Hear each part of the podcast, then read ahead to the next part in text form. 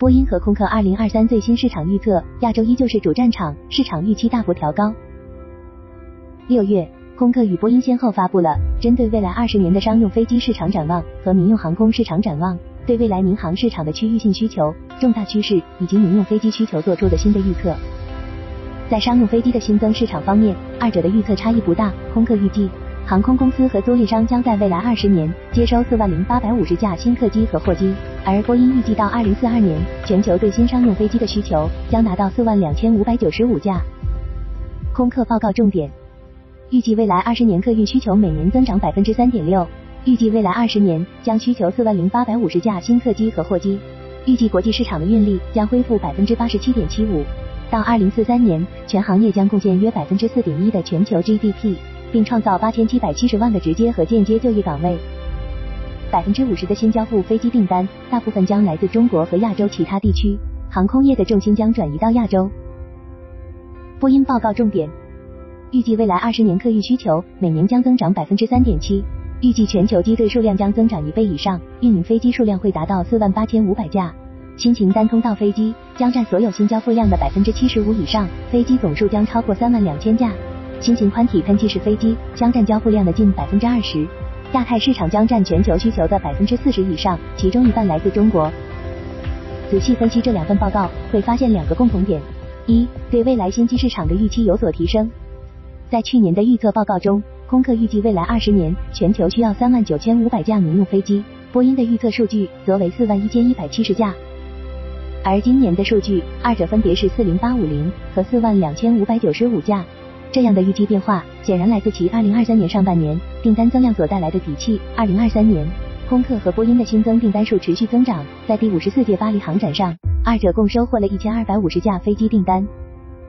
此外，由于多国在2022年调整了新冠肺炎疫情管控政策，航空旅行需求和潜力得到了释放，这使得2023年一季度到上半年的全球民航数据表现相当亮眼。根据国际航空运输协会的数据，到今年五月。国际航空旅行的需求已经恢复至二零一九年水平的百分之八十，其中往返亚洲的航空旅行在二零二三年春季持续回升，对比二零二二年，二零二三年亚太地区的客运量有望激增百分之六十以上。二、亚洲市场的重要性再次凸显，在二零二三年的市场预测报告中，波音表示亚太市场将占未来二十年全球民机需求的百分之四十以上，其中一半来自中国。而空客则预计，未来约百分之八十的新交付飞机订单，大部分将来自中国和亚洲其他地区。在新冠肺炎疫情管控措施调整的同时，随着我国双循环发展新格局的奠定，可以预见的是，我国民航市场将依然保持高速发展。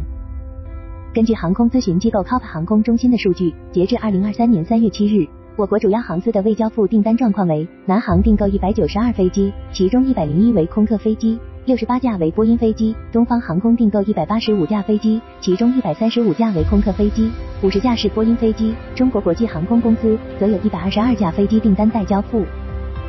亚洲地区其他一些国家的民航市场也呈快速发展之势。结束不久的第五十四届巴黎航展期间，印度电缆航空确认订购五百架 A 三二零系列飞机，创造了商业航空史上最大的单笔订单记录。该笔订单也使电缆航空所订购的空客飞机总数达到一千三百三十架。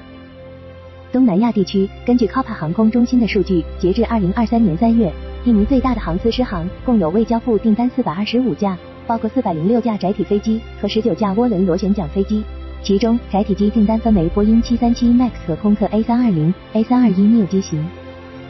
马来西亚的亚航集团则有三百六十二架飞机订单尚待交付，全部为高密度客舱的 A 三二一 neo 飞机。越南 VJ 航空也有三百一十四架载体机待交付，其中一百一十四架为空客飞机，另外二百架则为波音飞机。可以看出，目前全球新增飞机订单主要集中在亚洲几个民航快速发展的地区，而空客和波音对未来二十年的市场预测，正是基于目前航司订单情况所估算的。能够预期的是，持续而深度的掘金亚洲，将是空客和波音未来多年的稳定战略。